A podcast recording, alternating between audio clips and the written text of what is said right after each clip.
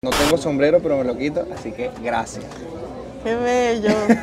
Tienes cara de gente de Marina. ¿Y cómo es la cara? ¿Y cómo es la cara? ¿Y cómo es la cara de gente de Marina? Así como redonditos, blanquitos, rosaditos. Bellísimo. Sí. Sexy. No tanto. Ajá, cuéntame, ¿qué quieres tú de mí? ¿Cuánto vale cero? Depende de donde lo pongas. Cero es el inicio de todo. Y a todos alguna vez nos tocó comenzar desde cero. El ser humano siempre tiende o debe redescubrirse para saber cuál, fue, cuál es el propósito que uno tiene en el mundo. ¿Cómo es que una profesora de física y de matemáticas toma la decisión de ser titiritero y eso la lleva a ser una institución de la actuación venezolana?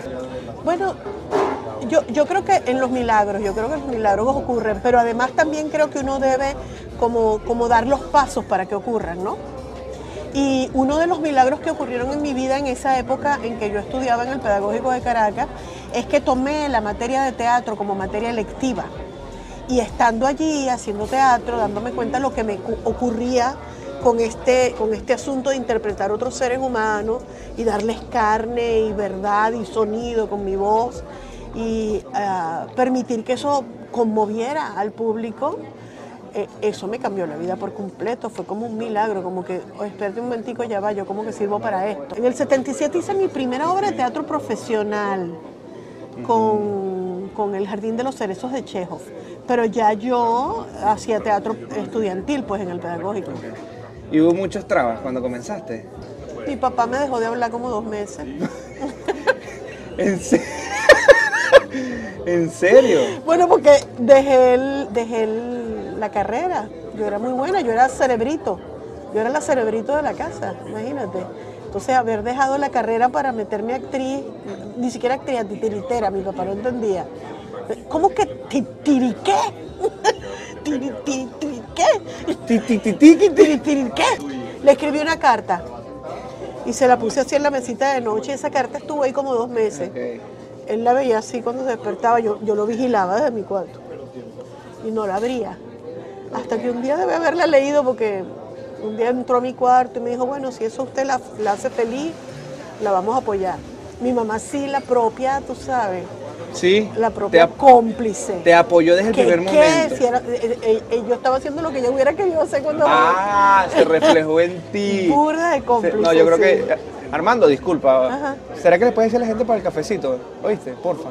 Sí, sí. Uno ahí. ¿Me va vas a brindar un café? Un cafecito. Ay, gracias. Pero lo pagas tú. ¿Qué, Está bien. qué tipo de invitación es esa? eh? En Barinas no hubiera pasado esto. En Barinas uno le abren la puerta y junto con abrirte la puerta te ofrecen un No, café. mentira, Y mentira. gratis. ¿Qué va a decir la gente que yo le voy a brindar un café a él? Hablando de, de que, de tu papá y de tu mamá, lo que yo he visto de ti, bueno, todo el mundo en Venezuela te conoce, es que como que en tu vida siempre ha rondado el amor en, cual- de cualquier, en cualquier ámbito o de cualquier manera, ¿me entiendes? Y mm, toco este punto porque tú sabes cuál es la película El, El diario de una pasión, no sé si la has visto. Sí. Escuché de ti esa historia, es mejor que la cuentes tú. Yo, yo valoricé, comencé a valorar profundamente el amor de pareja a, a raíz de ese descubrimiento. O sea, que una mujer que ha sido madre, que ha tenido un bebé nueve meses, en el caso de mi mamá, cuatro bebés, porque nosotros somos cuatro hermanos, que los ha parido y en lo que empieza a perder, a perder la memoria, olvida a sus hijos, pero no olvida el amor de su vida. Qué increíble. Yo le decía, mamá. ¿quién, ¿quién soy yo? No sé. ¿Cómo no vas a saber si tú me pariste? Yo soy hija tuya. Me decía, así es la cosa. Y no se olvide de Y ese que está ahí, ¿quién es? Mi novio. Yo, tú sí eres sinvergüenza. No te acuerdas de tus hijos, pero sí te acuerdas del, del hombre, ¿no? Él es mi novio. ¿Cuántos años ya tienes aquí? Yo emigré a los 60 años, ya tengo 65, tengo 5 aquí. Y eso es una edad en que la mujer, por lo menos, o por, en lo por general, en general está ya en su casa, retirada, Exactamente. este, tejiendo escarpines para los nietos o cuidando los nietos, yéndolos a buscar para la escuela porque los hijos están trabajando. Es una edad en la que, en la que uno tiene menos actividad, o era, Ahora no, Pero una... a ti no se te ve eso. No, pero no es que no puedo. Hay que salir a buscar los reales para pagar las cuentas. ¿Qué te pasa? Ni que quisiera. A los... ¿Qué ha hecho Elba desde que llegó? De todo, mi amor. Todo lo que dije que no iba a hacer lo he hecho. He matado tigres como loca. He hecho Uber, he, he- he vendido este, cosas, he, he dado clases, he hecho talleres, he cantado, he animado eh, shows, eh, he hecho teatro, mucho teatro, microteatro Ya. Que es súper forzado. Mira, yo hice una obra en microteatro que es, Ok. es- prácticamente se puede decir que con esa obra yo comencé a producir, a ser productiva aquí en Estados, en Estados Unidos, que es Yo sí soy arrecha. Entonces, ahorita ya es un monólogo, un monólogo ya unipersonal completo, pero en ese momento yo lo hacía en microteatro de 15 minutos. Y Gusto también fue tan exitoso que yo llegaba, llegué a hacer 11 funciones en una noche. 11 funciones. 11 O funciones sea, saliste de que... 15 minutos. Destruido, una señora mayor ya, imagínate. Pero no te ves mayor hoy. Ni o sea, soy. el- la energía que, que proyecta es de, es de juventud. Bueno, escribí un libro. En esos cinco años escribí mi tercer libro que se llama Este cuerpo que no me deja. Que lo convertí en stand-up porque es muy cómico, porque es la llegada a los 65 años cuando el cuerpo empieza a darte señales de que tú sabes que el cuerpito ya. Hay momentos en que ya no te puedes meter en un carro de dos puertas en la parte de atrás. Porque no te dan las rodillas para doblarte, para caber en el huequito que, que, que cuando bajas del asiento. O sea, eh, eh, hay cosas que ya no ya el cuerpo no te deja. Pero tienes la mente, la agilidad, estás despierto, estás metido en- con, con- con- con los millennials, tienes amigos jóvenes. Y en algún momento, Elba, porque después de tanta trayectoria, llegar aquí y vivir esa etapa, bueno, que ya tienes cinco años aquí, ¿te sentiste decaída en algún Sí, momento? claro, algún sí, momento? claro. Yo pasé por todo, por todo. Porque, todos los procesos Por negación, no, yo estoy bien, yo estoy bien, no, aquí yo voy a conseguir trabajo, no, no. He hecho como 20 mil castings, no he quedado en nada, manito. En nada. ¿Tú lo puedes creer? Una institución de la actuación de Venezuela. Claro, pero es que no se trata de eso, no se trata de que yo no, de que yo les parezca mala actriz. Se trata de que no es para mí ese personaje, por los que yo he hecho casting, no son para mí, son para mujeres con otro perfil, no es lo que están buscando. O sea, Como yo he- otro mercado. Yo, yo- es como otro- sí, claro, es un mercado, por ejemplo, la mayoría de las de las cosas que se hacen aquí en Estados Unidos para televisión abierta, o sea, te estoy hablando de Telemundo, de, bueno, creo prácticamente aquí en Miami ya lo único que está produciendo novelas de Telemundo. De resto son series, ya ese es otro mercado. Pero este son, son para el público mexicano, porque la mayoría latina, de habla hispana que hay en Estados Unidos son mexicanos. Entonces casi todo el producto es mexicano. Entonces, si hay 10 actrices haciendo el mismo casting que tú son mexicanas para un personaje de mexicana, se lo van a dar a la pajúa venezolana que, que- que ni siquiera habla bien, no tiene acento neutro. O sea, no, no, no me lo... no. Gracias, mi amor. Ay, mi cafecito. Ay, en una taza de desde cero. Eso es un detalle. ¿Qué? No. Me matas. con Muchas gracias. Con mis hijos y mi papá y mi mamá. ¡Wow! ¡Ay, no! ¡Qué bella! Estúpido. Me hace llorar. Ridículo. Salud, mira, déjame tomar. Salud. Estamos en Macondo, gracias. ¿Cuándo sale esto? Esto sale el domingo. El domingo. Bueno, el 7 de febrero, que es que es viernes o sábado, no sé. Voy hasta aquí en Macondo. Con este cuerpo que no me deja, voy a hacer el stand-up aquí. ¿Vienes? Claro que sí. Gra- Ay, yo vengo, vamos hasta aquí en Macondo. Por favor, por favor. ra, ra, ra. Esto te lo doy con cariño, ¿ok? Ok, gracias, mi amor. Esto es para ti, esto es, Es parte de cero. Este es Simón, que es surfista. Esta es mi hija Belín, que es adoptada. Y aquí está mi mamá y mi papá. A eso me refiero cuando el amor te rodeó de cualquier manera.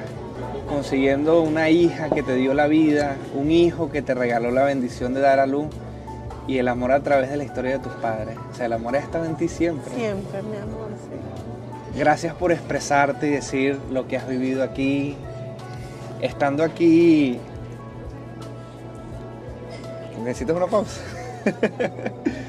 estando aquí haciendo cualquier otro oficio que no era de tu, de tu trajectoria, Sí, no, no es dijiste, tan- ¿qué hago en esta verga?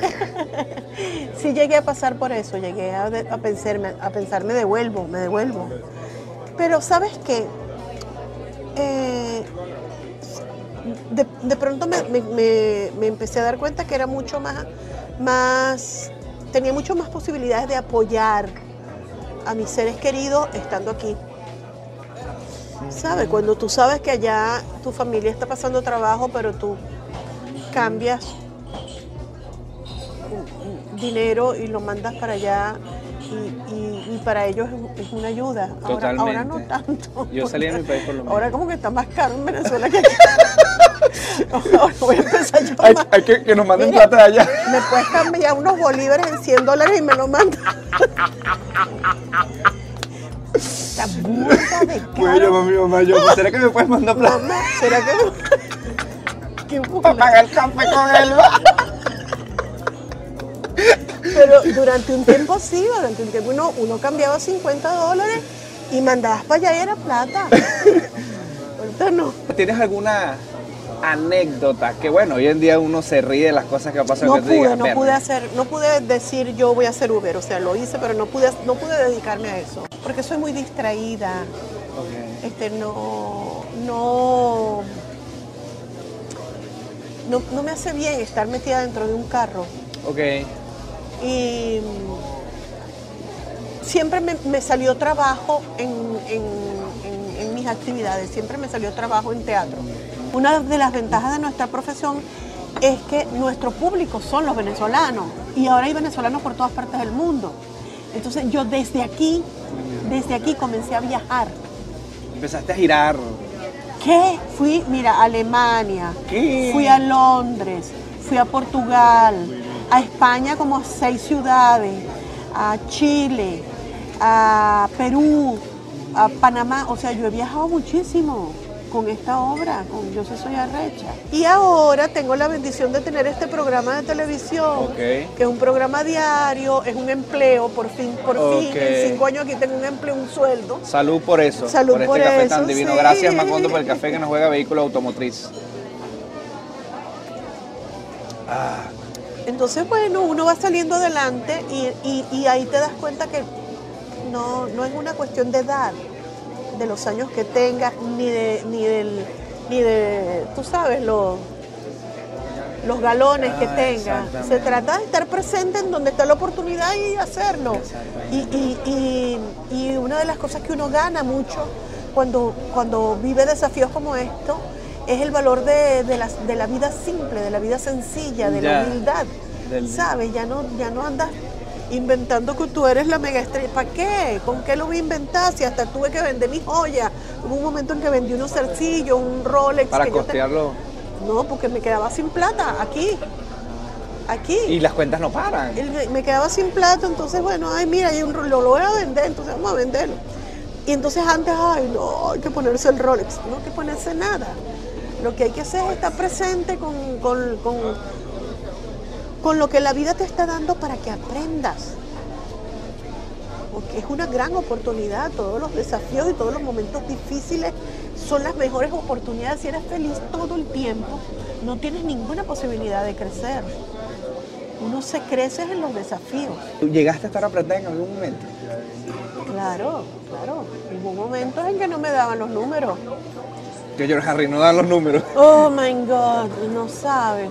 Bueno, tanto que todavía estoy pagando las consecuencias de esos momentos duros, difíciles, en que no, no, no producía suficiente para pagar los gastos del mes. Y es que, bueno, fueron subiendo las tarjetas de crédito, fueron. Entonces aquí hay una modalidad que es horrible, que es que tú para pagar una deuda te, endeudas con otra. Y que préstame Armando para pagarle a, No. a Elba. Vamos a sacar una tarjeta de crédito nueva para pagar esta tarjeta de crédito, pero no la puedes pagar completa porque esta tiene menos cupos. Entonces pagas un pedazo de esta y ahora debes dos. ¿Qué es esto? Es una cosa Se realmente. multiplica las deudas. No, es una- pero algo completamente desquiciante. Entonces, bueno, poco a poco estoy busca- buscando ganarme la lotería para pagar la tarjeta de crédito. ser inmigrante no es jodedera. Una, una buena manera de, no caer en el hueco de la nostalgia es, es, mm, si estás viviendo en otro país, muda tu casa para ese país. Múdala. Porque si no, estás con un pie allá y uno aquí y eso es una vida muy, muy desquiciante. O sea, no puedes estar, puedes tener recuerdos de tu país y honrarlos, pero mientras no puedas volver, no puedes añorarlo, porque se te va la vida en, en el- en- en suspiros y no en hacer lo que hay que hacer. Entonces la imagen es como que tú tenías allá tu casa, entonces tú tráete, tráetela, club, y ten aquí una casa. Cuando digo una casa, me refiero al, sea cual sea el lugar donde vivas, siente que estás aquí, que estás viviendo Que aquí, que este es tu lugar. Aunque no pertenezcas, es tu lugar, el lugar donde estás. Y mantente presente con donde estás y haz lo que sea necesario para que este sea tu, lugar. Si en alguna oportunidad cambia la situación y, y puedes volver, siempre, siempre allá vas a tener tu lugar. Pero si estás aquí, no puedes estar allá con la mente ni con el corazón. Tienes que estar aquí con todo, con la mente, con el corazón y con el cuerpo. Totalmente. Sí. Elba, muchas gracias por tu tiempo. Salud. Gracias, Juancito Venezuela. Gracias. Mucho por tu éxito, mi amor. Muchas gracias. Dios te bendiga. Es que en mi Instagram yo hago una dinámica donde los seguidores pueden hacerte una pregunta desde cero. Ah, ok. Este es de arroba LukeimiQS. ¿Cómo describes a la Elba de ahora después de emigrar comparada a la de antes, la de su zona de confort? Más simple, menos complicada, más presente, con más confianza en Dios, más joven. Estoy de acuerdo con eso. Sí, sí, porque el compromiso, la productividad, mantenerte productiva nos rejuvenece. Mira, yo que he trabajado Uber y construcción, asusta tener un accidente porque día que no trabajas por ir al médico, no cobro. No es así, Juan. Recuerda ¿No? que yo como asesora de seguros te puedo garantizar que un seguro suplementario te puede generar Oye. ingresos cuando no puedes trabajar por estar accidentado o lesionado. Y lo mejor de todo que te va a cubrir dentro o fuera de los Estados Unidos. Por eso es que eres parte de esto, Lima. Para seguros suplementarios de salud, comunícate con ella. Cuidado que me sonó la empresa. Este es Davis Denier Brito. ¿Qué aspectos de la cultura de tu país extrañas más? Ay, extraño, ¿sabes? Las matas de mango, de los palos grandes. Extraño la hacienda La Concepción en Bejuma, en Aguirre. Extraño el Ávila, el pan de canilla. Con mantequilla. Tostado. Padre Celestial, gracias a la gente de Macondo y por el café que nos tomamos la entrevista buenísimo. Y esta última fue de Tuigo y García D. ¿Cómo ha sido tu trayectoria fuera de Venezuela? He, he trabajado mucho, pero sobre todo en teatro. Lo que más he hecho, te- mentira, hice una serie bilingüe, en inglés y en español. O sea, se hacían, de cada escena se hacían dos tomas, una en español y una en inglés. Yo no hablo muy bien inglés, yo, tú sabes, mi guachi guachi lo tengo ahí más o menos, me entiendo y me hago entender, pero estudié para los parlamentos de esa serie. Y esa serie la hice en Los Ángeles y fue una serie sobre el Alzheimer. Hice a mi mamá, Que venga lo que venga, me siento un ganador.